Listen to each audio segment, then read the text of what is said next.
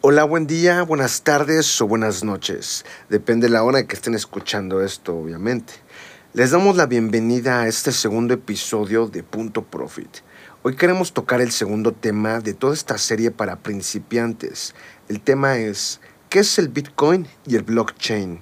Como saben, vamos a tocar algo de historia, el concepto y cómo podemos utilizarlo a nuestro favor. Nos daremos cuenta de cómo la historia va relacionada o va en paralelo con los temas que hemos visto, como por ejemplo los problemas del dinero fiat, ya que al final de cuentas todo este nuevo ecosistema es para resolver en cierto punto problemas del sistema tradicional. Sin más, pasemos al tema. ¿Qué es blockchain y qué es Bitcoin? ¿Ok? Empecemos con un poco de historia. En el 1978, siete años después de que quitaran el patrón oro del sistema fiat y tras el nacimiento de la criptografía de clave pública, aquí vamos a hacer este, un primer paréntesis y entendamos qué es criptografía para adentrarnos un poco más.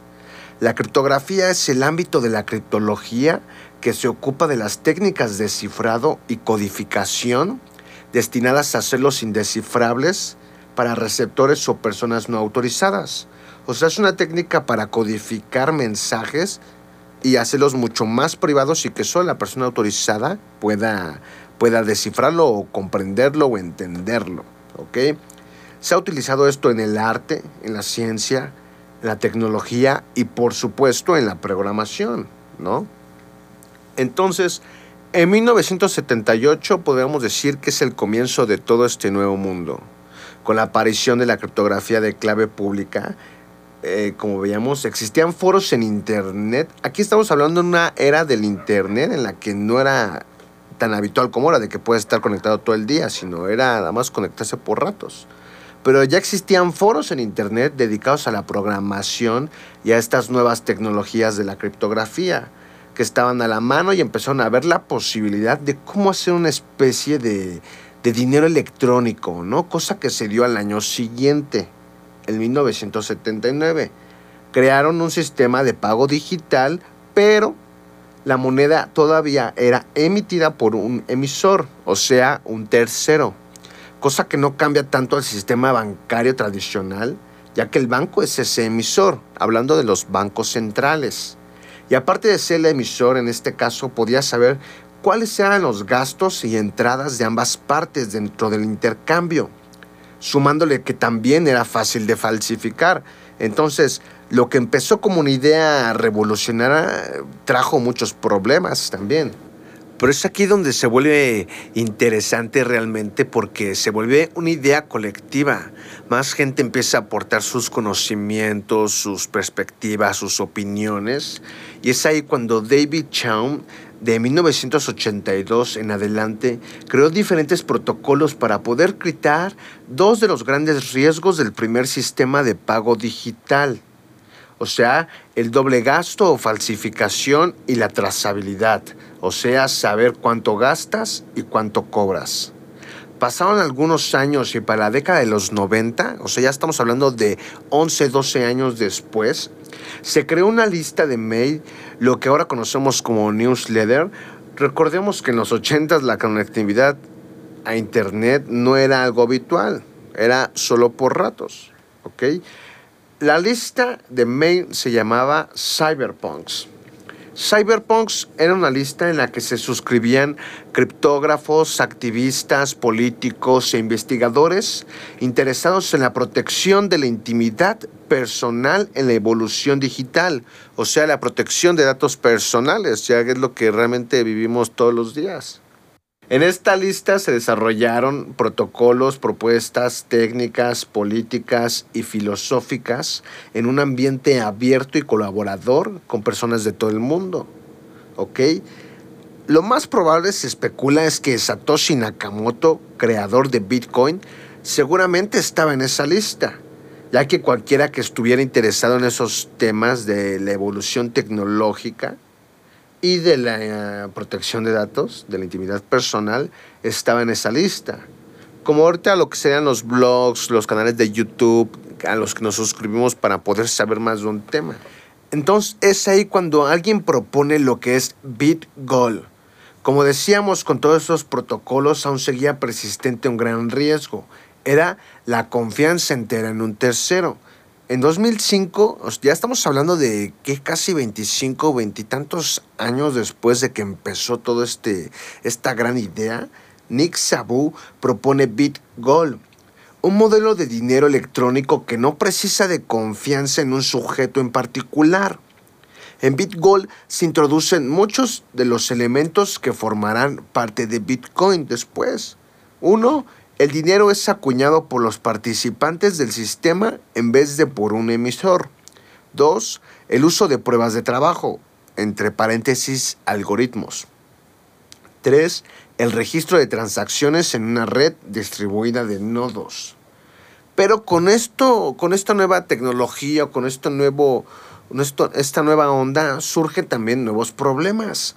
Los problemas de BitGold 1. El dinero se crea por los usuarios a voluntad en función de su capacidad de resolver la prueba de trabajo, o sea, de resolver el algoritmo.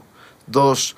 Cualquier operación, acuñado o pago necesita ser procesado por más de la mitad de los nodos del sistema, o sea, lo que representa un problema de escalabilidad. 3. Los participantes deben de confiar en el registro distribuido de propiedad y su honestidad no está garantizada por el protocolo. Y cuatro, el anonimato y la no trazabilidad solo dependen de la implementación perfecta. Si no se puede implementar perfecto todo eso, pues chafea. Y ya que como representa un problema de escalabilidad, lo más probable es que con el tiempo cuando vaya creciendo, represente un problema y ¡pum! Fracasa el sistema al final de cuentas. Pero tres años después nace Bitcoin. En el 2008, el 31 de octubre, Satoshi Nakamoto publicó en la lista de correo de Cryptography Mailing List, sucesora de Cyberpunks, que había estado trabajando en un sistema de moneda electrónica funcionalmente de peer-to-peer, -peer, o sea, de igual a igual. En pocas palabras, con el ingreso de Bitcoin, Satoshi conseguía eliminar la necesidad de la confianza y cambiarla por el consenso. Así conseguía eliminar el tercer problema de los problemas que teníamos con el dinero fiat, ¿no? Que era la falsificación, la trazabilidad y la confianza. Veamos las ventajas los participantes de Bitcoin solo necesitan verificar en el protocolo y su implantación. No necesitan fiarse de nadie. En Bitcoin se aunan un mecanismo de creación de monedas definido universalmente por el sistema. 2. Un protocolo que incentiva que los nodos participantes actúen honestamente. 3 un modelo relativamente escalable en el que las transacciones requieren comunicación con pocos nodos. En otro episodio vamos a tocar un poco más a fondo lo que es cómo funciona este los halvings, eh, los nodos que se van desbloqueando, los bloques, etc, etc, etc. Pero aquí lo que nos interesa es de que al crearse Bitcoin se crea la tecnología blockchain y veamos cómo funciona la tecnología blockchain. ¿Ok? Vamos a poner un ejemplo básico. Supongamos que eh, nuestro banco tiene una libreta en la que tiene la información de los clientes, cuánto dinero tienen en sus cuentas, cuánto deben, el interés, etcétera. ¿Ok? En cuestión de Bitcoin, no hay una centralización en que solo el banco tenga o solo una institución tenga la libreta, sino aquí las libretas se reparten en nodos o vamos a ponerlo en personas, un ejemplo, como ejemplo, obviamente. En que diferentes personas tienen la libreta con la misma información y cada que se haga una transacción nueva la, la información se pone en todas las libretas. Pero si una libreta está mal y no coincide con la mayoría, este, entonces se rechaza la operación porque entonces quieren falsificarlo o quieren hacer trampa, ¿no? Entonces, aunque se caiga el sistema en una computadora, la información estaría salvaguardada porque está en todas las demás libretas.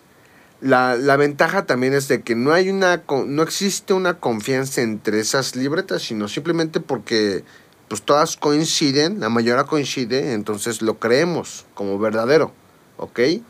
Es algo parecido a que creer que el dinero vale porque vale, pero aquí es información, así que tenemos datos que lo constatan. Entonces, bueno, en cuestión de algoritmos, en tecnología, obviamente, porque se utilizan computadoras, nodos, etcétera.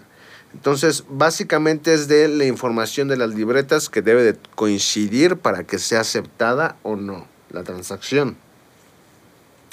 Pero ¿cuáles son las funciones para el blockchain aparte de Bitcoin? Porque al crearse esta tecnología de, de, Bitcoin con blockchain es como es preguntarse qué es primero el huevo o la gallina. O sea, no, no podemos saberlo, ¿no? Realmente. Pero hay muchas más funciones que se pueden aplicar al blockchain, ¿no? Uno de los mayores potenciales como uso serían los llamados contratos inteligentes. Es decir, que puedes llevarse a cabo contratos sin un tercero, igual como un testigo u árbitro, y sin revelar información confidencial por medio de estos protocolos o nodos. Igual basándonos en la tecnología de las libretas o el ejemplo de las libretas, ¿ok? La segunda función importante que creo que va a estar en aumento, ya está en aumento ahorita, son las LOTs o el Internet de las Cosas, o lo que es la domesticación del Internet. Va a sonar medio raro, dices, no, nunca lo he escuchado, pero ya está en nuestras casas. ¿Cómo es cómo conectar nuestros dispositivos de uso diario, de uso doméstico, con el Internet? Y está, hablamos de refrigeradores, chapas inteligentes, luces inteligentes, la Smart TV, la, aspiradora está en automática, más, más y más. Y todo esto va a crecer mucho más con la tecnología y la implantación del 5G que va relacionado. Entonces también el blockchain va a funcionar para todo esto. Tercer función para blockchain sería el voto electrónico. Al hacer el voto electrónico a través de tecnología blockchain se podría hacer, pues ahora sí que más válida la, democracia, eso entre comillas, porque igual eso tiene otro tema a tocar, ¿no? Y la cuarta función serían los NFTs, es algo que ahorita está la fiebre de los NFTs, Not Fungible Token, que básicamente es crear un certificado de propiedad sobre bienes digitales, lo que permitiría o permitirá recaudar derechos de autor más fácil. Esto se va a implementar obviamente en la música, o bienes digitales, o sea, como tweets, el cine, la televisión, creadores de contenido, etc., etc., etc. Entonces, no solo se aplica a lo que es el sistema financiero, sino también se aplica a lo que es la tecnología de uso diario, ¿no? De la tecnología que, que realmente estamos conviviendo con ella a, a todas horas, todo el día, todos los días, todo el año, ¿no? Y, si entendemos lo que es el blockchain y que Bitcoin está basado en esa tecnología y que esa tecnología la podemos utilizar con muchas cosas más, como ya vimos, ahora pasemos a entender lo que son las altcoins. La definición de alt viene de alternative o alternativo y coins de moneda. Por lo tanto, se entiende como monedas alternativas o criptomonedas alternativas a Bitcoin tienen propósito el seguir desarrollando y mejorando el ecosistema de criptomonedas, como el código de Bitcoin, Ethereum o Stellar. Son de código abierto, como otras más, permiten el desarrollo de otras monedas bajo esos mismos protocolos blockchain. También lo que conocemos como token. Esto permite que más desarrolladores lleven a cabo ideas sobre esos protocolos y que cada uno viene a resolver necesidades diferentes, llamándose así y a su proyecto en general en cada moneda. Y es aquí como vemos el, resultado de toda esa idea colectiva, como veíamos, que cada persona va implementando su, su punto de vista, sus conocimientos y crear un ecosistema muy grande, ¿no? Entonces, pasando esto, pasemos a la definición de DeFi o DeFi, que sería finanzas descentralizadas. Una forma experimental de finanzas basada en blockchain que no depende de intermediarios financieros como corretajes, exchanges o bancos para ofrecer instrumentos financieros tradicionales. Pero en cambio utilizan contratos inteligentes, como lo veíamos anteriormente, en cadena de bloques, blockchain. Como ejemplo, Ethereum, la más conocida. Permiten a las personas prestar o tomar prestado fondos de terceros, especular con el movimiento de los precios de una gama de activos usando derivados, etc. Tienen fama de ser un alto interés de potencial ganancias, pero también incrementa el riesgo. Así como se, se, incrementa el potencial de ganancias, se incrementa el potencial de riesgo, de pérdidas, comparándolo con los instrumentos financieros tradicionales. ¿Ok? Entonces, vamos a llegar a nuestra conclusión. Como vemos, la tecnología va avanzando, o sea, estamos hablando desde los 70 de la década de los 70, 75, 78 que desde que quitaron el patrón ahora hubo gente que luego luego se puso manos a la obra y vamos a ver qué, qué hacemos para cambiar todo esto. Esto más la suma de tanta gente que también tenía el mismo concepto, la filosofía o la creencia, va sumando a una nueva oportunidad. Y no hablo de oportunidad así como algo que te pueda rescatar simplemente, sino porque si no lo sabes hacer también puedes perder mucho dinero y quedar este herido de cierta forma, ¿no? Pero tenemos que ser conscientes de que mientras el sistema fiat realmente presenta un escenario en el que la inflación a largo plazo, la devaluación, todo eso se pone cada vez peor. Mientras que este sistema de blockchain ahorita está en un punto de crecimiento a más no poder. O sea, estamos yo creo que en el mejor momento, a pesar de que ya pasaron 10 años, 11 años de su creación. Este, estamos en el mejor momento porque se sigue desarrollando el sistema a más no poder y en un ritmo que no había visto antes. Entonces, creo que mientras unas personas vean una ola de riesgos, de crisis, va a haber personas que van a ver una ola de oportunidades, ¿no? Esto yo creo que es una revolución tecnológica y no... La tecnología no solo abarca en el entretenimiento, sino abarca en nuestra vida diaria. Entonces, si abarca en nuestra vida diaria, obvio que va a impactar a nuestras finanzas, a nuestros bolsillos. Si no somos conscientes de eso, no podemos tomar decisiones conscientes y decisiones correctas. Entonces, seamos conscientes de todo esto, de cómo ha habido todo un camino para darte y brindarte ahora en este momento de, de la vida las oportunidades que hay mientras todo el mundo ve crisis. Entonces, creo que es importante estar al tanto de esta evolución tecnológica, social y financiera. ¿Ok? Nos vemos en el siguiente episodio viendo las diferencias de riesgos, pros, contras, ventajas y desventajas de ambos mundos, del sistema fiat y el sistema blockchain o Bitcoin y las altcoins, etc. Ok, sin más, espero que les haya gustado, que lo analicen, que lo escuchen, que lo piensen, también que lo contradigan, que digan, a ver, ¿qué pasa? Yo no estoy de acuerdo en esto y, esto y esto, está bien, se vale, ¿no? Entonces, sin más, nos vemos en la próxima y gracias por escucharnos. Bye.